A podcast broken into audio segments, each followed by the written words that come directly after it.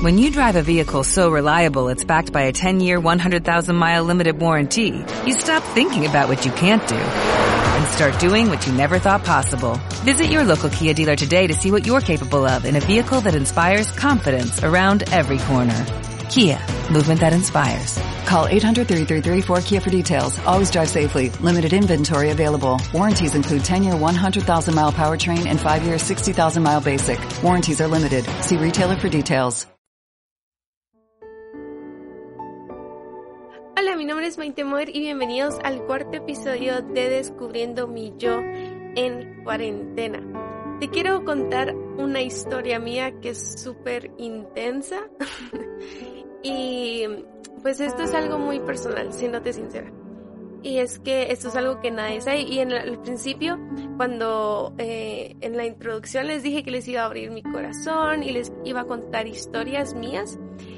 Y, yo lo que quiero es que sepas de que todos pasamos por procesos, todos a veces no nos sentimos de las mejores ganas y que yo soy tan humana como tú.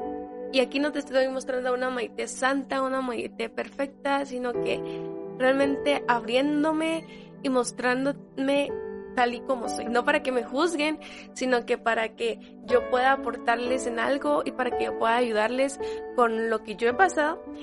Y, y bueno, este episodio se llama Me rendí. Y es porque muchas veces nosotros nos rendimos al seguir tal vez nuestros sueños o a seguir a Dios. Y eso es de lo que te quiero hablar. Yo hubo un momento en mi vida donde quise alejarme de Dios, de la iglesia y te podría decir que de todo. Quise tirar la toalla. Y esto fue por, por causa de algo. Algo que me hizo a mí mucho daño.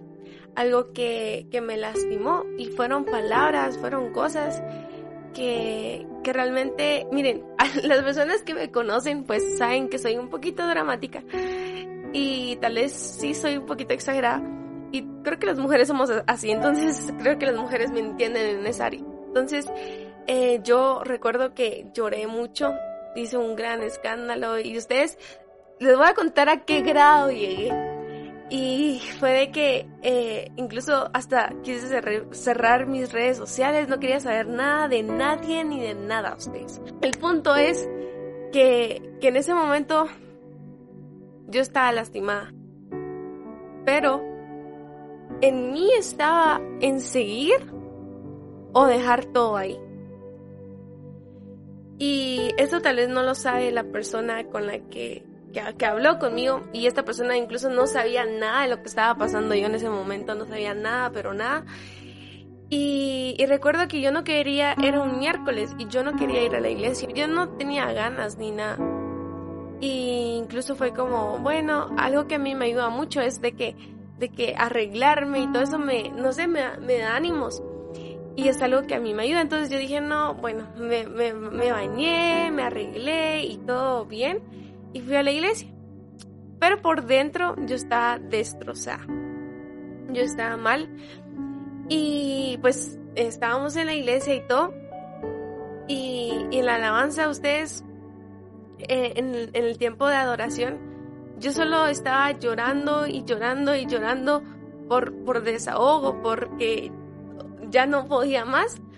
Y, y, solo estaba hablando con Dios, pero no hablando con Dios de, diciéndole, ay, eh, Dios, te pido que me ayudes, sino que reprochándole. Y, y, o sea, realmente muchas veces cometemos ese error. Y, y yo estaba llorando así demasiado.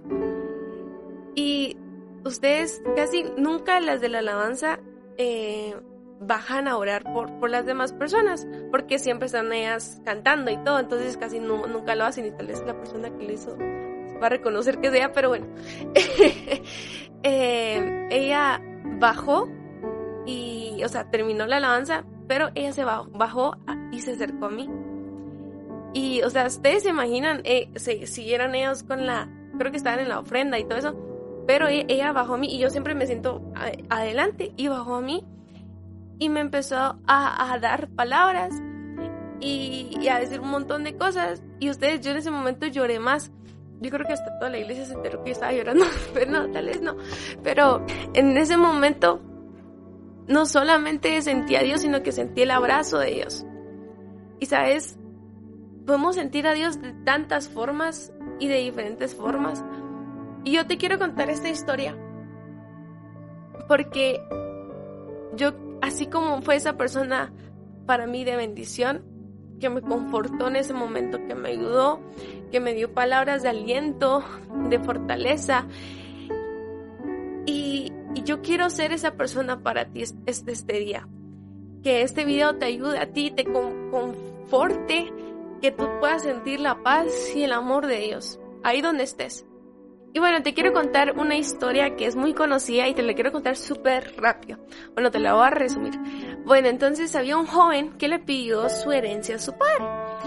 Y eh, pues su papá se la dio, pero él se la malgastó, se fue a la perdición y perdió todo.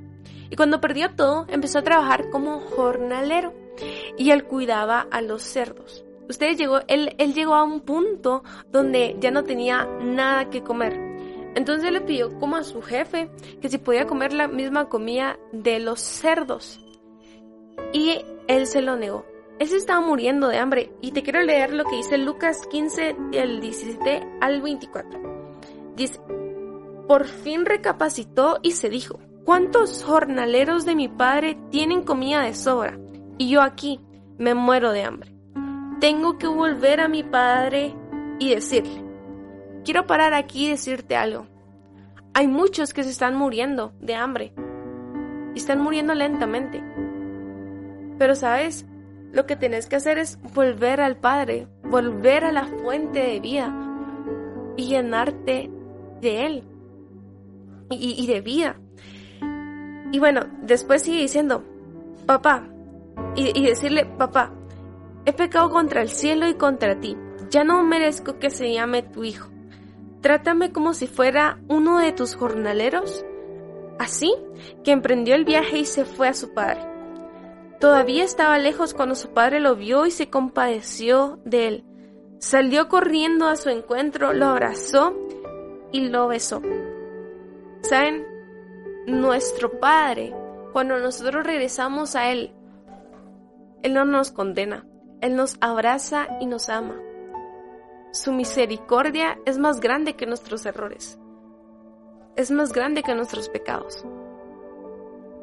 Y sigue diciendo así. El joven le dijo, papá, he pecado contra el cielo y contra ti. Ya no merezco que, se, que, me llame tu hijo. Pero el padre ordenó a sus siervos, pronto, tráiganme la mejor ropa para vestirlo. Pónganle también un anillo en el dedo y sandalias en los pies Traigan el ternero más gordo, mátenlo para celebrar un banquete, porque este hijo mío estaba muerto, pero ahora ha vuelto a la vida. Se había perdido, pero ya lo hemos encontrado. Así que empezaron a hacer fiesta. ¿Sabes? Cuando nos queremos alejar de Dios, cuando, cuando pensamos de que todo se derrumbó, hay una salida y esa salida es Dios. Cuando pensamos de que nuestro pecado es imperdonable, Dios, Dios te perdona, ¿sabes? Dios mandó a su único hijo para que muriera por nosotros, por nuestros pecados. Él sufrió para que nosotros no sufriéramos. Él, él, hizo un sacrificio por nosotros. Él dio lo más preciado y muchas veces no lo valoramos y no nos damos cuenta de todo eso. O sea, es, si tú te has alejado de Dios, si tú te, te diste por vencido, si tú dejaste la toalla, hoy te digo que Jesús, que Dios está esperando por ti, que Él te ama y Él quiere estar contigo. Y también te quiero decir a esas personas que están pensando en tirar la toalla, ¿sabes? Muchas veces queremos, no, no pensamos de que Dios va a cumplirlo, o, a veces miramos el panorama que está tan mal y perdemos la fe, como, como les decía en el episodio pasado. Pero Dios va a cumplir su promesa. Abraham y Sara, cuando les dijo que, que les iba a dar un hijo, ellos se rieron, porque parecía imposible. Pero Dios hace lo imposible posible. Él va a calmar la tormenta y todo va a estar bien. Tú sigue confiando, no te rindas, confía en Dios. Dios te ama y Él está ahí contigo. Él es tu consolador, Él es tu Padre. Y quiere estar ahí para ayudarte, para confortarte. Y ahorita, después que escuches esto, toma un tiempo para estar con Dios, en comunión con Él.